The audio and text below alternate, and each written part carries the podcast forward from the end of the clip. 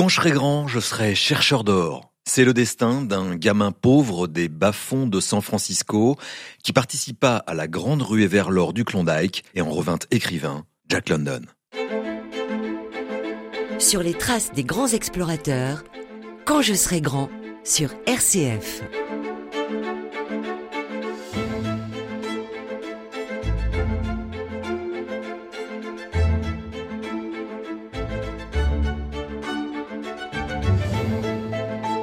De l'or, de l'or, des montagnes d'or. Voilà ce qui s'affiche à la une des journaux du monde entier ce matin du 8 juillet 1897. La nouvelle s'est répandue comme une traînée de poudre grâce au télégraphe. La veille, dans le port de San Francisco, sur la côte ouest des États-Unis, au bord de l'océan Pacifique, a accosté un bateau à vapeur baptisé l'Excelsior. À son bord, une quinzaine d'hommes barbus, habillés d'épais manteaux de fourrure. Ils reviennent du Grand Nord. Ils ont l'air de pauvres trappeurs et pourtant, dans leur cale, ils rapportent plus de 1000 kilos d'or et sont donc devenus millionnaires en quelques semaines. Comment? En raclant tout simplement les cailloux des bords d'une rivière, là-haut, dans le nord du Canada, à la frontière de l'Alaska, dans une région qu'on appelle le Klondike. Il suffit de se pencher pour ramasser de l'or, raconte-t-il. De quoi donner des idées à beaucoup d'autres. Une véritable ruée vers l'or qui se déclenche en quelques jours.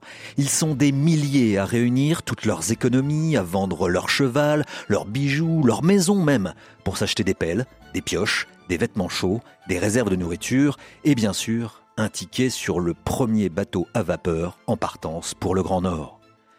Parmi les 200 000 personnes qui se ruent vers l'or, il y a un jeune voyou de 21 ans qui tente aussi sa chance pour sortir de la misère un certain Jack London.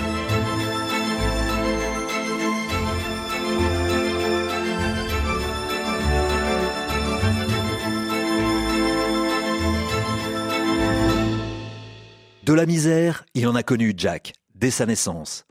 Flora, sa maman, tombe amoureuse d'un curieux personnage, un astrologue, qui la chasse dès qu'elle tombe enceinte. Elle est tellement malheureuse qu'elle tente même de se suicider par deux fois. Elle accouche finalement de John Griffiths le 12 janvier 1876. Quelques mois après, elle se marie avec euh, John London, qui est veuf et a déjà deux filles. Alors, pour ne pas le confondre avec son beau-père, Flora se met à appeler son fils Jack. La famille ne vit pas sur l'or. Les déménagements se succèdent et John London, ses deux filles, sa femme Flora et son fils Jack finissent par atterrir dans une ferme. Mais bientôt le père London se blesse sur un chantier. Il faut nourrir la famille, alors, même si Jack n'a que 15 ans, il doit partir travailler. Il trouve un premier boulot dans une conserverie de saumon près du port, une usine dans laquelle on met le poisson dans des boîtes de conserve. C'est le travail à la chaîne, 18 heures par jour, à 10 cents de l'heure, l'horreur. Alors, au bout d'un mois, Jack en a sa claque. Il démissionne il emprunte de l'argent à son ancienne nounou et il s'achète un petit voilier, le Razzle Razzle, et il devient pirate. Pirate de parc à huîtres. Il dévalise les précieux coquillages qui sont cultivés dans toute la baie de San Francisco pour les revendre clandestinement. Jack découvre alors la vie des bas-fonds du port, les tavernes, les caïds, les embrouilles et l'alcool, bien sûr.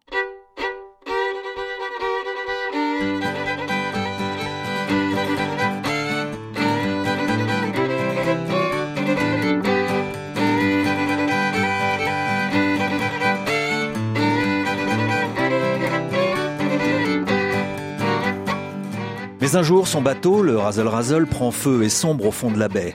Il faut retrouver du boulot, et comme Jack est prêt à tout pour gagner quelques dollars, il change de bord. Il se fait embaucher par la California Fish Patrol, la brigade policière qui chasse les braconniers de la mer. Bref, il se met à poursuivre des gars comme il était hier. Mais lui, son truc, c'est la liberté. Il veut repartir en mer, alors il se fait embaucher sur un baleinier, un gros bateau qui part chasser les phoques dans la mer de Bering près des côtes du Japon.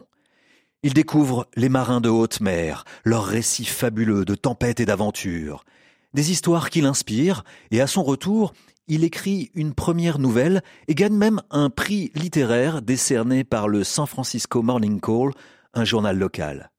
Mais écrire ne nourrit pas son homme, et sa famille est en ruine. Alors, il repart à l'usine, Une centrale électrique à charbon cette fois, où il doit charger à grands coups de pelle le minerai noir dans de grands fours brûlants.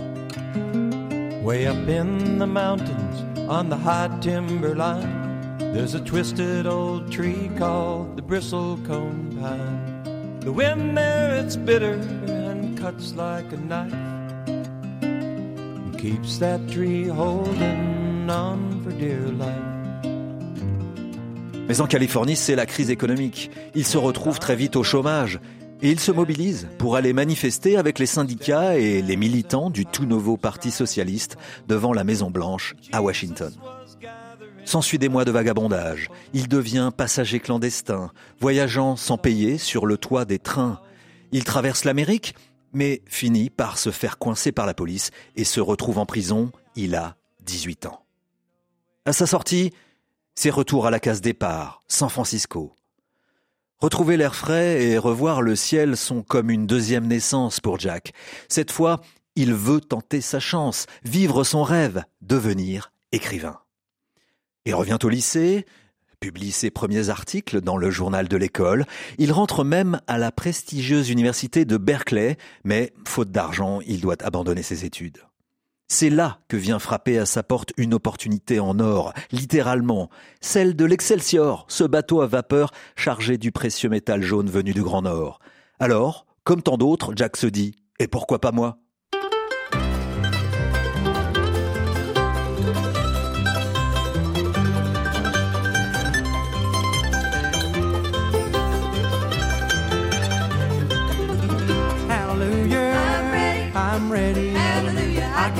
Voices singing soft and low. Hallelujah. I'm ready. I'm ready. Hallelujah. Hallelujah. I'm ready to go.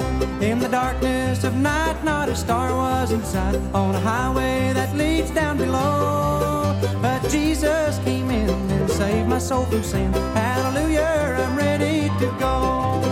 Hallelujah. I'm ready. I'm ready. Hallelujah. I can hear the voices singing soft and low.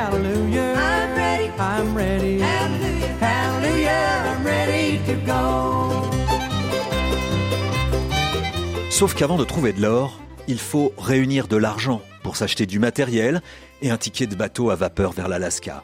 Ni une ni deux, Jack va frapper à la porte de sa demi-sœur qui s'est mariée à un homme plus âgé qu'elle et il trouve les arguments pour le convaincre. Pris lui aussi par la fièvre de l'or, il décide d'hypothéquer sa maison pour financer l'aventure. À peine trois semaines plus tard, Jack et son beau-frère embarquent sur un bateau à vapeur baptisé le SS Umatilla, direction l'Alaska. Après trois semaines de navigation, ils débarquent sur la petite plage de Daï. Ils sont déjà des centaines d'apprentis chercheurs d'or près de la plage. Une véritable ville de tentes est sortie de terre sur le champ qui borde la plage entouré de montagnes de caisses en bois bourrées de matériel, des chiens de traîneau qui hurlent à la mort, et même des chevaux qu'on décharge des bateaux. Et c'est là que les choses se compliquent. L'endroit où on peut trouver l'or se trouve à mille kilomètres de là, dans l'intérieur des terres, près d'une petite ville baptisée Dawson City.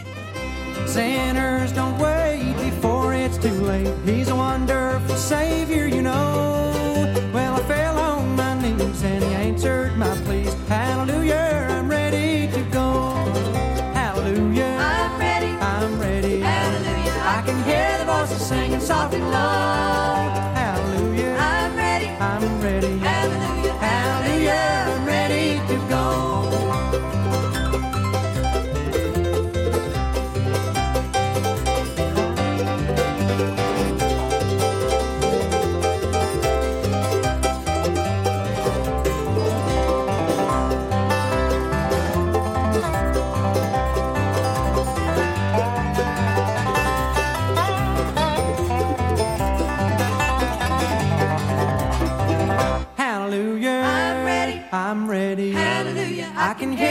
Singing soft and low. Hallelujah. I'm ready. I'm ready. Hallelujah. Hallelujah. I'm ready to go.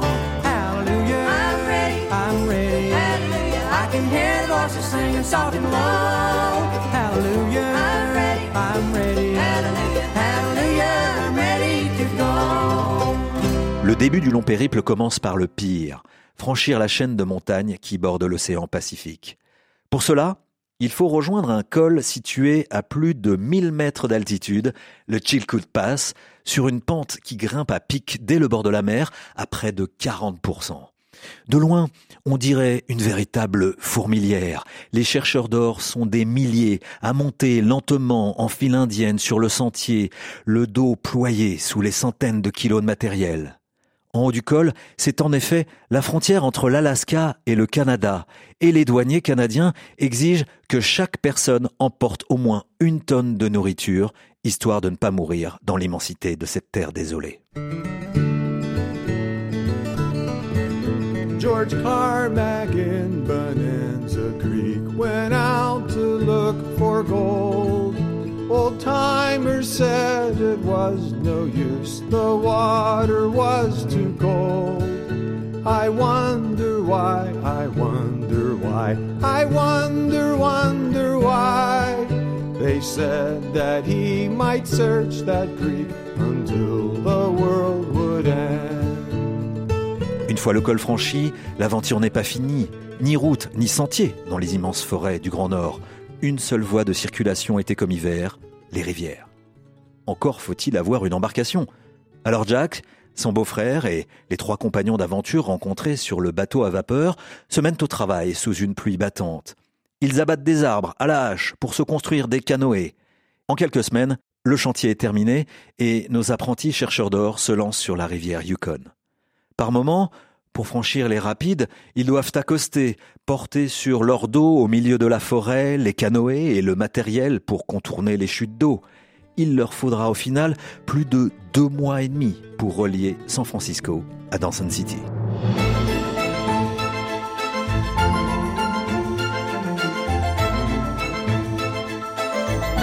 Vous venez d'écouter Quand je serai grand, un podcast original de RCF. Pour découvrir d'autres épisodes de ce podcast, rendez-vous sur notre site rcf.fr, notre application ou sur votre plateforme de podcast préférée.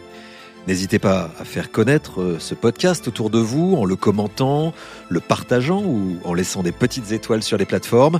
Et puis il y a aussi tous nos autres podcasts, Marche et Rêve, Souffle de vie, Les colères de l'abbé Pierre ou encore La Fontaine et d'autres à découvrir partout, tout le temps. Bonne écoute et à très bientôt pour de nouvelles aventures.